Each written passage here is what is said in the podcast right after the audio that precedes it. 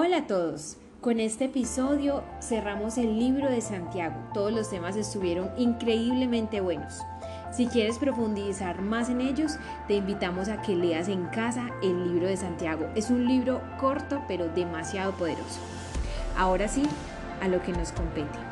En Santiago 5, de 12 al 20, inicia diciendo, pero sobre todo, hermanos míos, no juréis ni por el cielo ni por la tierra, ni por ningún otro juramento, sino que vuestro sí sea sí y vuestro no sea no, para que no caigas en condenación. Hace un especial énfasis en que nuestra palabra no debe ser de doble ánimo y mucho menos hacer juramentos que no podamos cumplir. La confianza es de las cosas más difíciles de ganar y también de las más fáciles de perder. Se necesitan muchos años de relación para poder confiar en alguien, pero solo un momento de traición basta para que toda la confianza ganada se deshaga y rápidamente. Así que es realmente importante cuidar esa confianza. Pero más allá de ser personas confiables e íntegras de palabras, Dios nos enseña algo más también. Mateo 5:36 dice, ni por tu cabeza jurarás, porque no puedes hacer blanco o negro un solo cabello.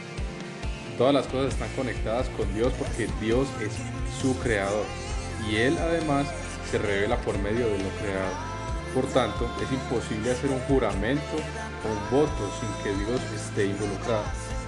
Cuando juramos que algo va a pasar o que haremos algo, realmente estamos poniendo la confianza en nosotros mismos y ponemos el control sobre nosotros pero la realidad es que nada pasa por nuestros propios méritos, sino por la voluntad de Dios que es mejor que cualquier otra cosa.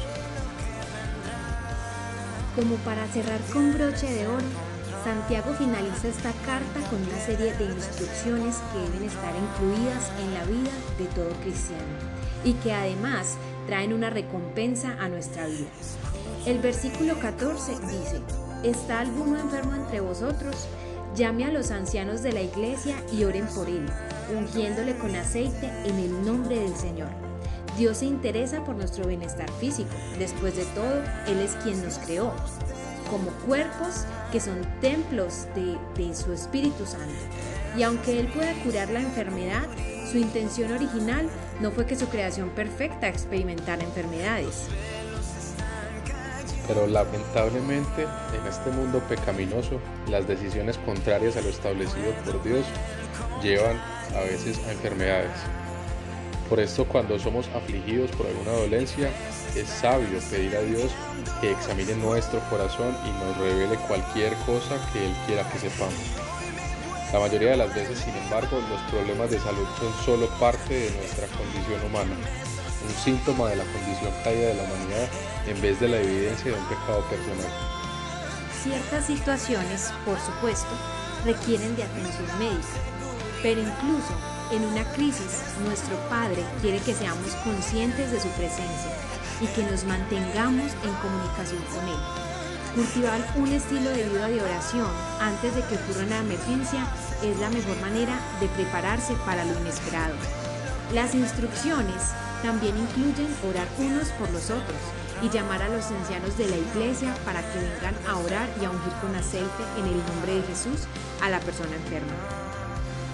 Lo bueno es que sabemos que Dios tiene el poder para curar a una enfermedad más mortal, pero también a veces decide permitir que esa enfermedad no desaparezca.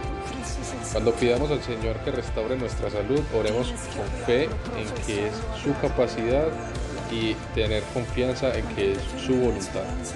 La invitación para hoy es para que hablemos con Dios, lo busquemos en todo tiempo y no solo en los momentos difíciles.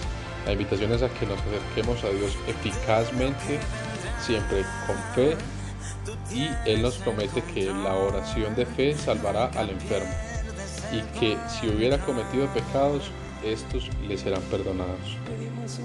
Queremos que asumas este reto. Hoy, pon cada situación en manos de Dios. Y ora antes de tomar cualquier decisión, incluso por pequeña, simple o insignificante que sea, y empieza a mirar cada situación como la voluntad perfecta de Dios. Somos Comunidad Cristiana de Fe Carepa, una iglesia ubicada en la zona de Urabá, en Carepa, al lado de Coca-Cola. Queremos verte ahí. Además, puedes buscarnos en las redes sociales como Comunidad Cristiana de Fe Carepa.